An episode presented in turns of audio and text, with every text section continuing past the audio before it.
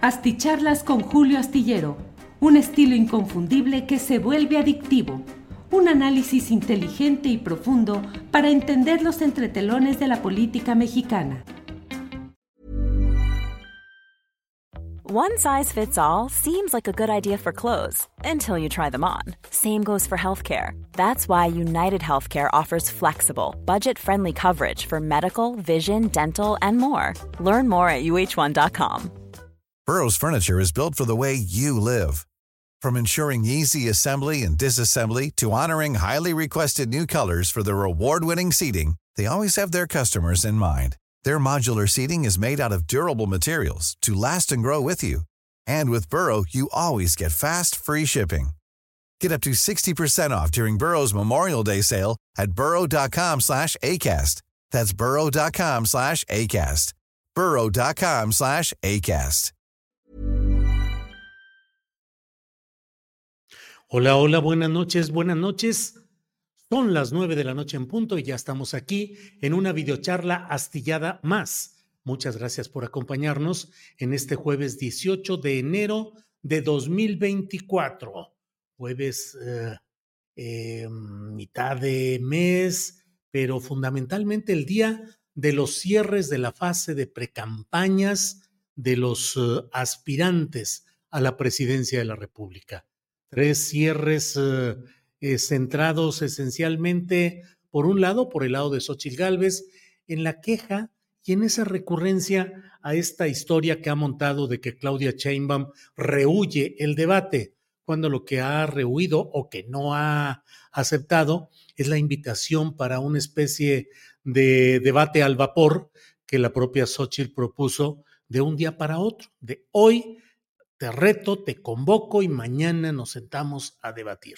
Cosa que obviamente ha sido solamente un pretexto para desarrollar una narrativa en ese estilo pendenciero que le han reinstalado a Xochitl Gálvez para decir que Claudia Sheinbaum rehuye, huye, huye y huye a tener una, un debate frente a ella, la hidalguense filopanista.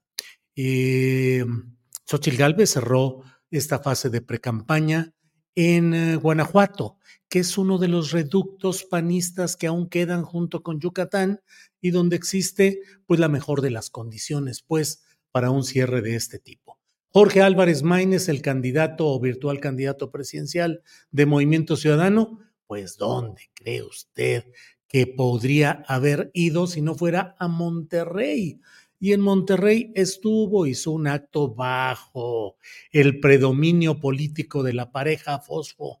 Fosfo, Mariana Rodríguez estuvo eh, con él abiertamente, ella es aspirante a presidir el municipio de Monterrey y Samuel García estuvo abajo entre el público, no estuvo en el templete para evitarse problemas legales.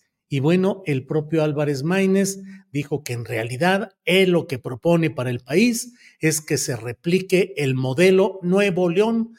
No lo dijo así, pero de su compadre Samuel García y de quien le entregó la estafeta y quien le ha heredado los trapitos de la camiseta y los uh, tenis anaranjados.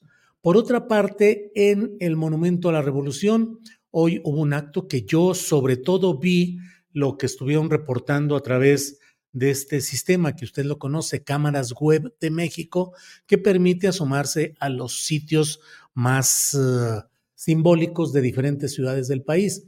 En la Ciudad de México, ya sabe, toma el Zócalo, eh, eh, diferentes lugares, y entre ellos el Monumento a la Revolución. Ahí estuve viendo y el número de gente, la verdad, me pareció impactante, una gran movilización eh, pero bueno, habrá que ver en qué términos, cuáles son las capacidades de movilización, qué tanto fue el acarreo, el transporte asistido, la organización eh, por parte de poderes con capacidad de esa movilización. Y em, lo más notable, creo yo, ahí fue la reaparición de Marcelo Ebrard.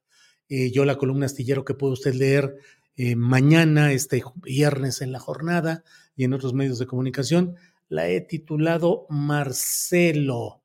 Eh, Marcelo depone su disidencia teatralizada. Pero bueno, de eso vamos a hablar un poco más adelante, porque hoy estuvo ahí desde temprano eh, Alex Fernanda, nuestra compañera de la tripulación astillero, quien tiene información y el contexto de lo sucedido ahí. Así que... Ay, ¿me escuchan? ¿Me escuchan por ahí? Sí, te escuchamos muy bien, Alex. Adelante. Hola Julio, ¿cómo estás? Pues mira, ya volví a cambiar de escenario. Siempre que aparezco por aquí ya tengo escenarios distintos. Está bien, bueno, es que es muy difícil, muy difícil la cobertura con tanto reportero, tanta gente, en fin, lo bueno es que estás ya puesta. ¿Cómo van las cosas, Alex? Ay, Julio, pues mira, ya tenemos mucha información y pues ya mencionaste lo más relevante, bueno, de lo más relevante, el regreso de Marcelo pero mira, vamos por parte, porque el día de hoy fue el cierre de precampaña en Monumento a la Revolución de Claudia Sheinbaum Pardo, precandidata única después de la coalición Morena, PT y Partido Verde, en un ambiente de fiesta, música, carteles enormes, fotografías y fotografías también del presidente, pues la gente se empezó a concentrar desde muy temprano, eh, pues alrededor del Monumento a la Revolución y también ahí mismo. La cita fue a las 5 de la tarde, pero el discurso comenzó hasta las 5.40, porque Claudia Sheinbaum, eh, acompañada de Mario Delgado, eh, caminaron por el medio de la gente en un camino de vallas. De hecho, le pasé a Juanma, sí, este momento. Sí. Y aquí podemos ver.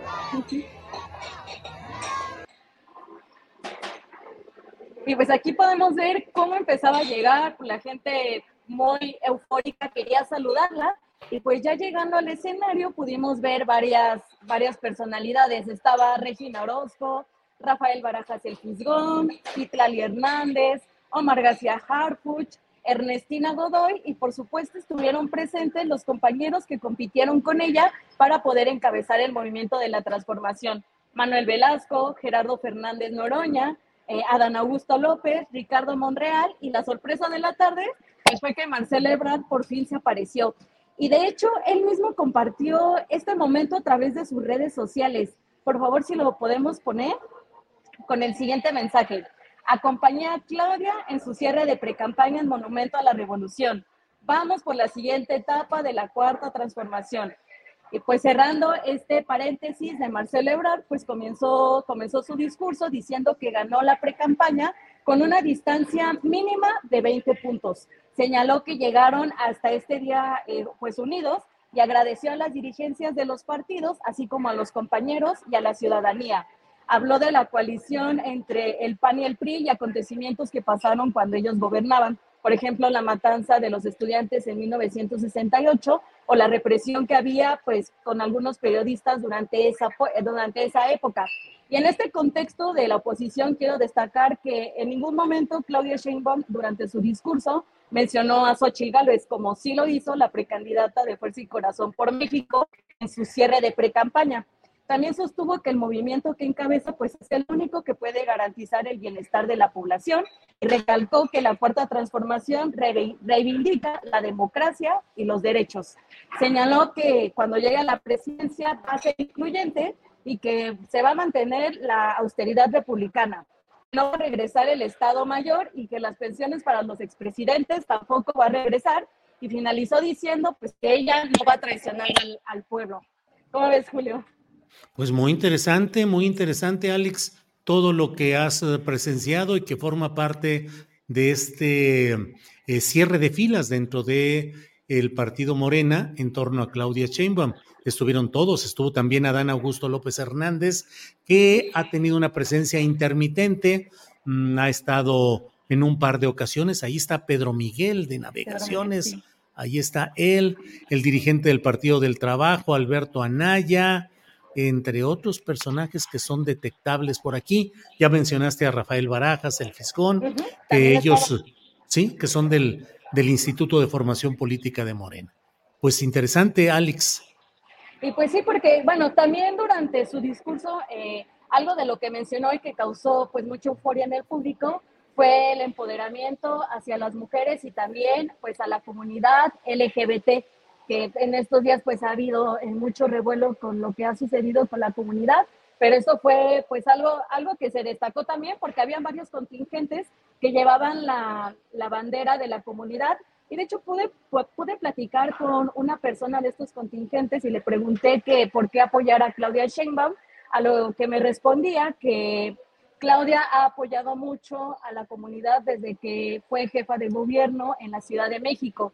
Entonces, que por ese motivo, pues ellos estaban presentes.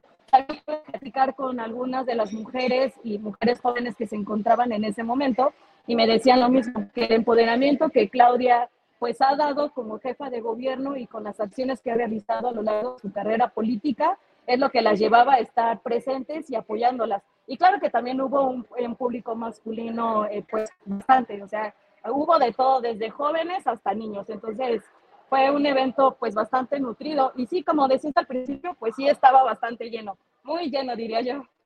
¿Cómo te fue, Alex? Porque mmm, despuesito de las 3 de la tarde platicamos una breve, un breve reporte que nos diste. Ibas caminando rumbo al Monumento a la Revolución y decías, está lleno, ya hay un montón de gente, a ver cuánto me tardo en llegar. ¿Cómo te fue en ese trayecto?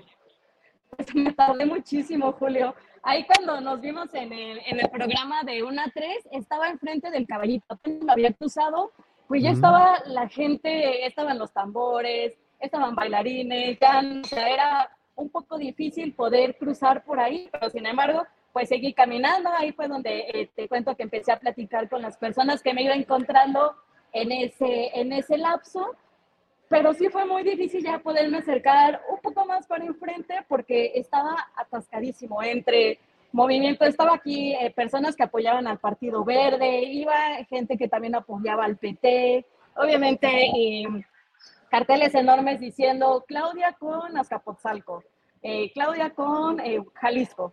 Entonces las concentraciones pues eran pues bastante, o sea, ya había muchísimo movimiento, ya fue un poco imposible poder avanzar más. Y entonces me detuve para poder seguir hablando aquí con la gente y ver cómo Claudia pasaba y Mario Delgado fue el primero que, que avanzó en este camino, iban saludando a todas las personas pero pues a la que querían ver era a la precandidata de Morena y pues ahí estuvo ese momento grabado. Bien, Alex. Eh, los periodistas, ¿dónde estuvieron? Eh, ¿Qué tanta cobertura periodística viste? Pues nada más me encontré donde yo estaba, eh, a dos medios de comunicación. Los periodistas se encontraban en la parte de la Frontón México. Me dijeron, traté de llegar de ese lado, pero realmente ya a esa hora pues me fue un poco imposible pasar porque allá habían puesto las vallas. Entonces, como estaban las vallas en medio, ya no se podía cruzar del otro lado. Entonces, preferí quedarme de este lado para poder escuchar el discurso, que se veía bastante bien, porque, ah, porque de hecho pusieron bastantes pantallas alrededor para que la gente que ya no pudo ingresar a, Monumento a la Revolución pudieran, pudieran ver el discurso.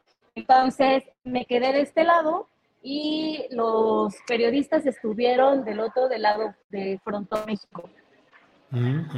Bueno, pues Alex, a reserva de lo que desees agregar, eh, te agradecemos mucho esta cobertura, el esfuerzo y que hayas andado ahí trabajando como debe hacerlo un reportero, de todo terreno, donde sea, como sea, uno tiene que llevar y entregar la nota y es lo que tú estás haciendo. Gracias, Alex pues nada más decir que igual te mandaron muchos saludos a los compañeros que me fui encontrando por ahí, las personas te mandaron muchos saludos. Y también decir que mañana vamos a preparar un video para Astillero Informa, ya con estas pequeñas entrevistas que les pude hacer a las personas. Ahí nos, mañana nos vemos. Alex, muchas gracias y nos vemos mañana. Gracias, Alex Fernanda. Hasta, hasta mañana, Julio. Hasta mañana. Bueno, pues ha sido la cobertura de Alex Fernanda, una joven reportera que la verdad va pegando con todo, haciendo lo que tiene que ser un reportero, que es eh, caminar, entrar, llegar, conseguir la nota, eh, transmitir desde donde se puede, como se puede. Ese es el, reporteo verdadero que va fogueando a quienes van iniciando en este oficio del periodismo. Así es que bueno, pues muchas gracias a todos, a todos. Gracias, Alex, le dice Graciela Treviño Garza. Em, em, aquí hay de todo. Bueno, bueno, bueno. Saludos desde Mexicali, dice Graciela Treviño. Muchas gracias.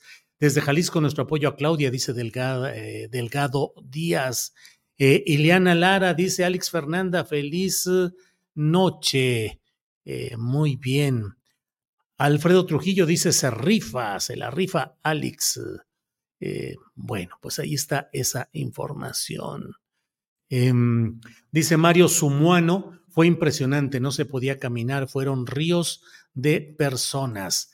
Estela Mar, muy buena, Alex Fernanda para la noticia. Bueno, pues vamos a seguir adelante. Hi, this is Craig Robinson from Ways to Win, and support for this podcast comes from Invesco QQQ, the official ETF of the NCAA. The future isn't scary, not realizing its potential, however, could be. Just like on the recruiting trail, I've seen potential come in many forms as a coach. Learn more at Invesco.com slash QQQ. Let's rethink possibility. Invesco Distributors, Inc. Everyone knows therapy is great for solving problems, but getting therapy has its own problems too, like finding the right therapist, fitting into their schedule, and of course, the cost. Well, BetterHelp can solve those problems. It's totally online and built around your schedule. It's surprisingly affordable too. Connect with a credentialed therapist by phone, video, or online chat, all from the comfort of your home. Visit betterhelp.com to learn more and save 10% on your first month. That's BetterHelp H E L P. Eh, déjeme decirle pues que hoy en estos cierres de campaña, a mí me parece que siendo lo que ganó la nota, la reaparición de Ebrard, porque creo que es lo que concentra la mayor atención, lo cierto es que mmm, el discurso de Claudia Sheinbaum tuvo una parte que me parece importante, interesante en general, pero en particular este tema en el cual eh, ella habla de cómo los conservadores o los adversarios del movimiento de la 4T están tratando de apropiarse del concepto de la libertad y la democracia, como si su formación y los intereses a los que han respondido no fueran justamente contrarios a esa libertad y a esa democracia.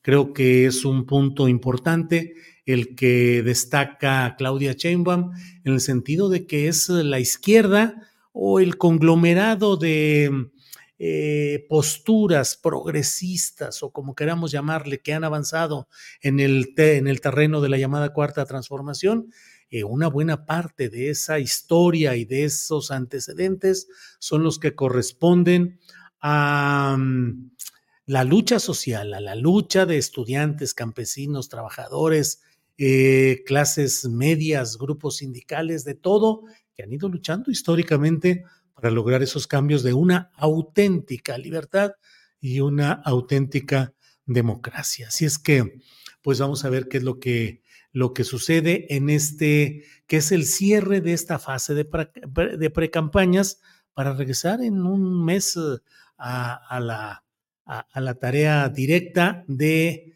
iniciar formalmente ya las campañas, luego de esta larga, larga etapa de precampañas y corcholatas y procesos internos y encuestas.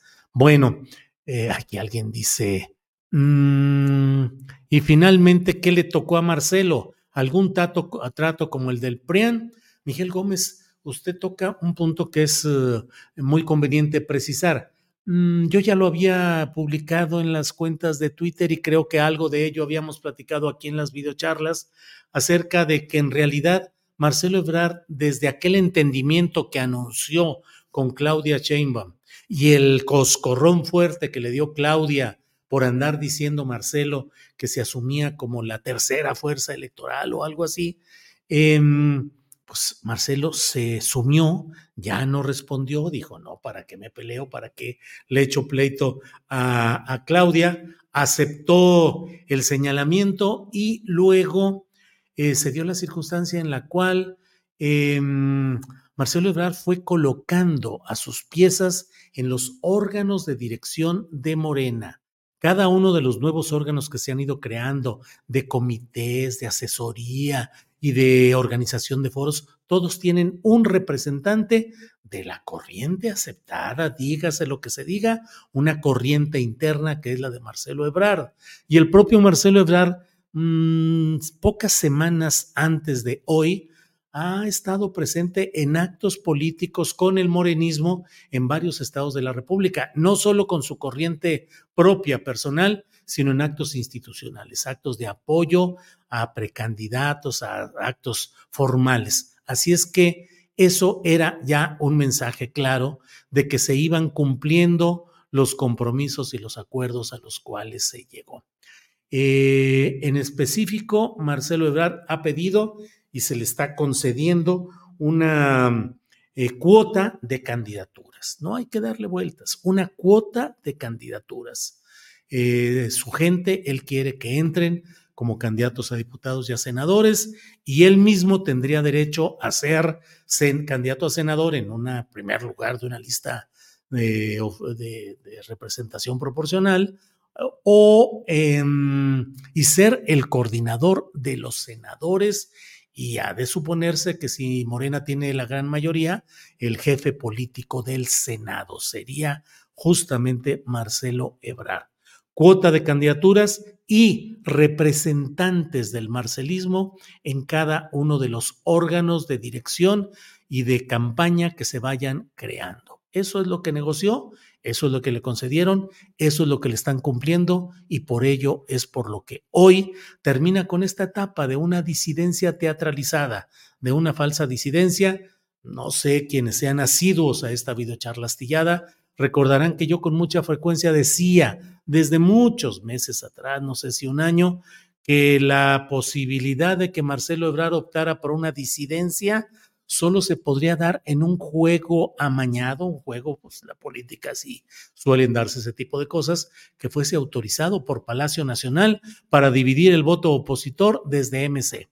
Pero que Marcelo irse por la libre y pretender ser candidato presidencial contra Morena, contra Claudia Sheinbaum, eh, que siempre habría una guillotina política que se llamaba Línea 12 del Metro y muchos otros asuntos más que podrían ser judicializables. Así es que Marcelo Ebrard no tenía ninguna posibilidad real de irse por la libre y convertirse en el gran disidente e ir contra López Obrador, la 4T, Morena y Sheinbaum. Ninguna posibilidad. Y hoy lo vemos en este retraimiento, en esta virtual declinación de los aires de democracia y de justicia. Recuerden que el propio Marcelo Ebrard, en su alegato de la queja que presentó ante la Comisión Nacional de Honestidad y Justicia, habló de que órganos del gobierno federal, del presidente López Obrador y del partido Morena habían cometido actos que pueden ser denunciados como delitos, es decir, el uso de recursos públicos y de personal de la Secretaría del Bienestar a cargo de Ariadna Montiel para adulterar los resultados internos. Eso fue una acusación concreta y no se olvide que Marcelo Ebrard, en su queja que aún no ha sido resuelta, y de eso hablaremos en unos segunditos, en esa queja él pretendía que se anulara el proceso que designó a Chainbaum como ganadora y que se repitiera anularlo y repetirlo, es decir, desconocer el triunfo de Claudia Sheinbaum. Eso es lo que él planteó formalmente. Lo planteó ante la Comisión Nacional de Honestidad y Justicia, donde debo decirle, recuerdan ustedes que Marcelo Ebrard decía, señalaba que él se iba a esperar a que la Comisión Nacional de Honestidad y Justicia resolviera su queja para entonces, a la vista del resultado, tomar una decisión. Recuerdan que él decía, yo voy a esperar y cuando me digan, ya habré de valorar si se puede seguir adelante luchando adentro o si definitivamente cierran las puertas, pero él estaba esperando eso. Yo lo escribí varias veces en la columna astillero y lo he comentado aquí. Ese proceso es un proceso interno que tiene fases, tiempos y una duración extendida. No era un proceso que tenía que resolverse en cuestión de pocos días, sino de varias semanas y probablemente varios meses. Recuerdo que yo señalé que el resultado podría estar a finales de diciembre o mm, durante enero, durante el mes de enero. Mm, la Comisión Nacional de Honestidad y Justicia no ha resuelto. Falta la fase final. Hay la versión de que en próximos días van a emitir esa resolución definitiva no se ha avanzado.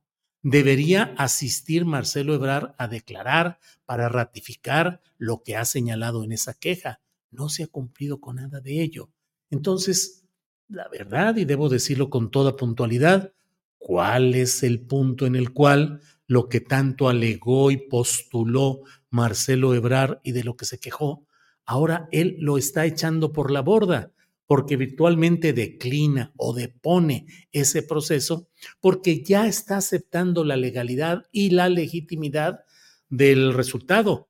Digo, si está en el templete con Claudia Sheinbaum y si está abrazando, recibiendo el abrazo de ella y él lo corresponde, y si está ahí, y si pone en su cuenta de, de X, de, antes Twitter, que estuvo, que acompañó a Claudia en su cierre de precampaña y vamos por la siguiente etapa de la 4T, pues eso quiere decir que él mismo está reconociendo que su queja ante la Comisión Nacional de Honestidad y Justicia no tiene ningún sentido no tiene ninguna validez y que lo que él alegó, él mismo lo está echando por la borda, lo está inhabilitando.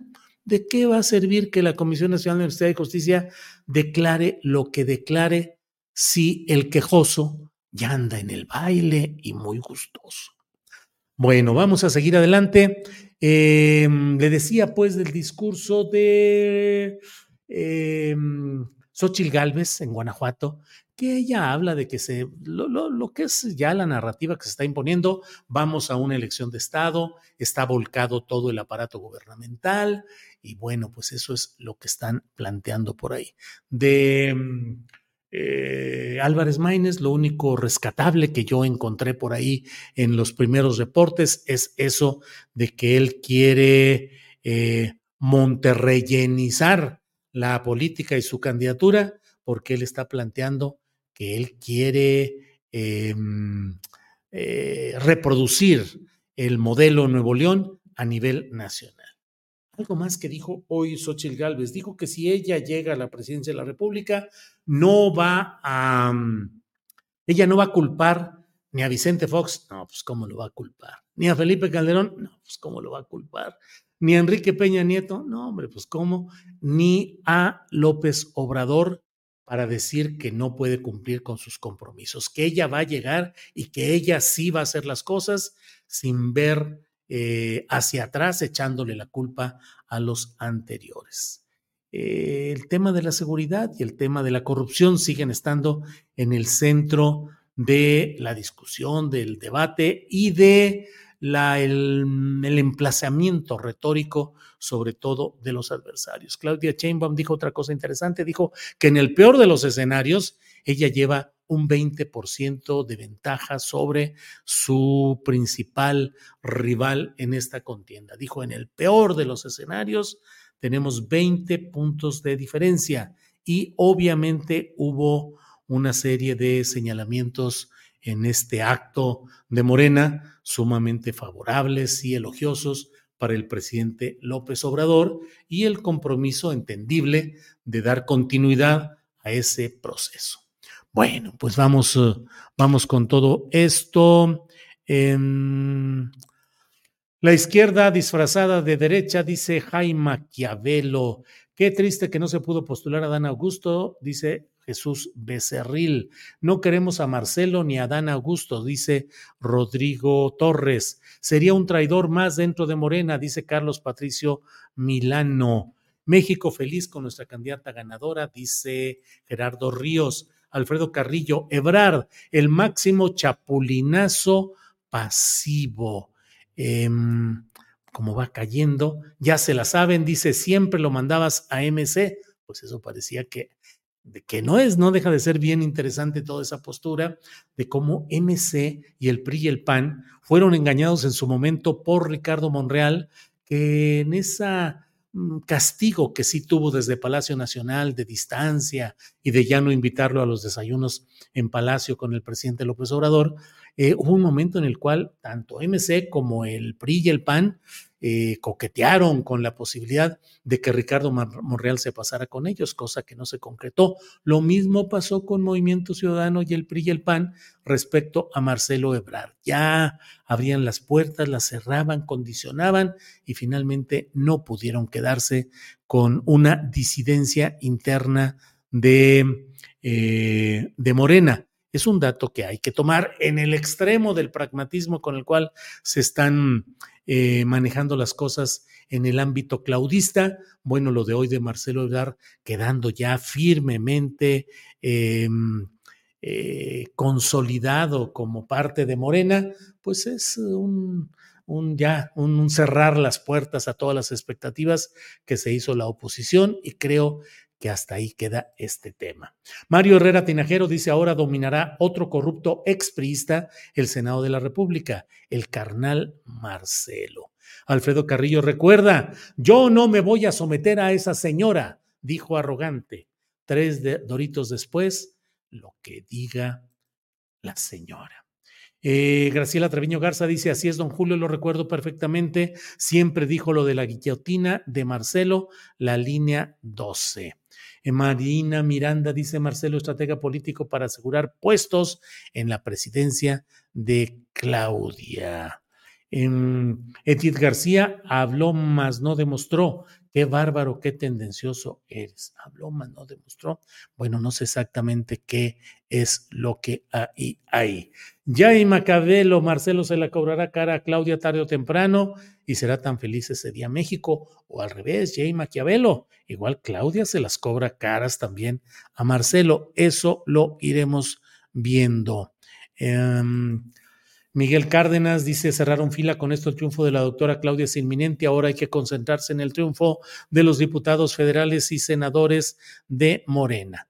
Bueno, pues em, muchas gracias, gracias por todo, muchos comentarios que vienen por aquí, los agradecemos como siempre.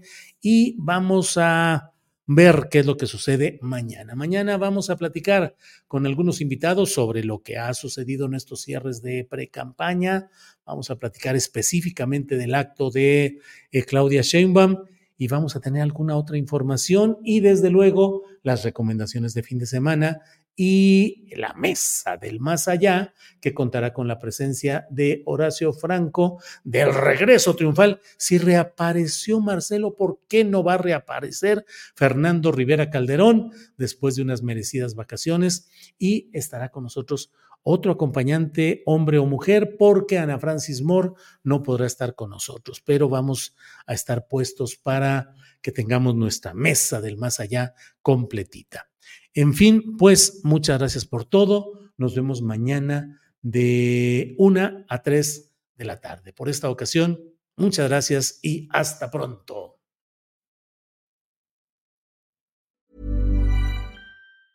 Hey, it's Danny Pellegrino from Everything Iconic.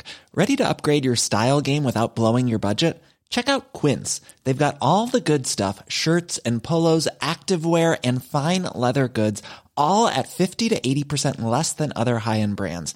And the best part? They're all about safe, ethical, and responsible manufacturing. Get that luxury vibe without the luxury price tag. Hit up quince.com slash upgrade for free shipping and 365-day returns on your next order. That's quince.com slash upgrade. Hola, buenos días, mi pana. Buenos días, bienvenido a Sherwin-Williams. ¡Ey! ¿Qué onda, compadre? ¿Qué onda? Ya tengo lista la pintura que ordenaste en el ProPlus app. Con más de 6.000 representantes en nuestras tiendas listos para atenderte en tu idioma y beneficios para contratistas que encontrarás en aliadopro.com. En Sherwin Williams somos el aliado del PRO.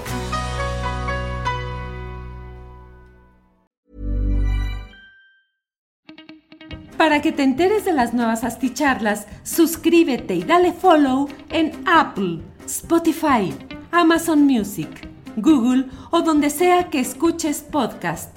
Te invitamos a visitar nuestra página julioastillero.com.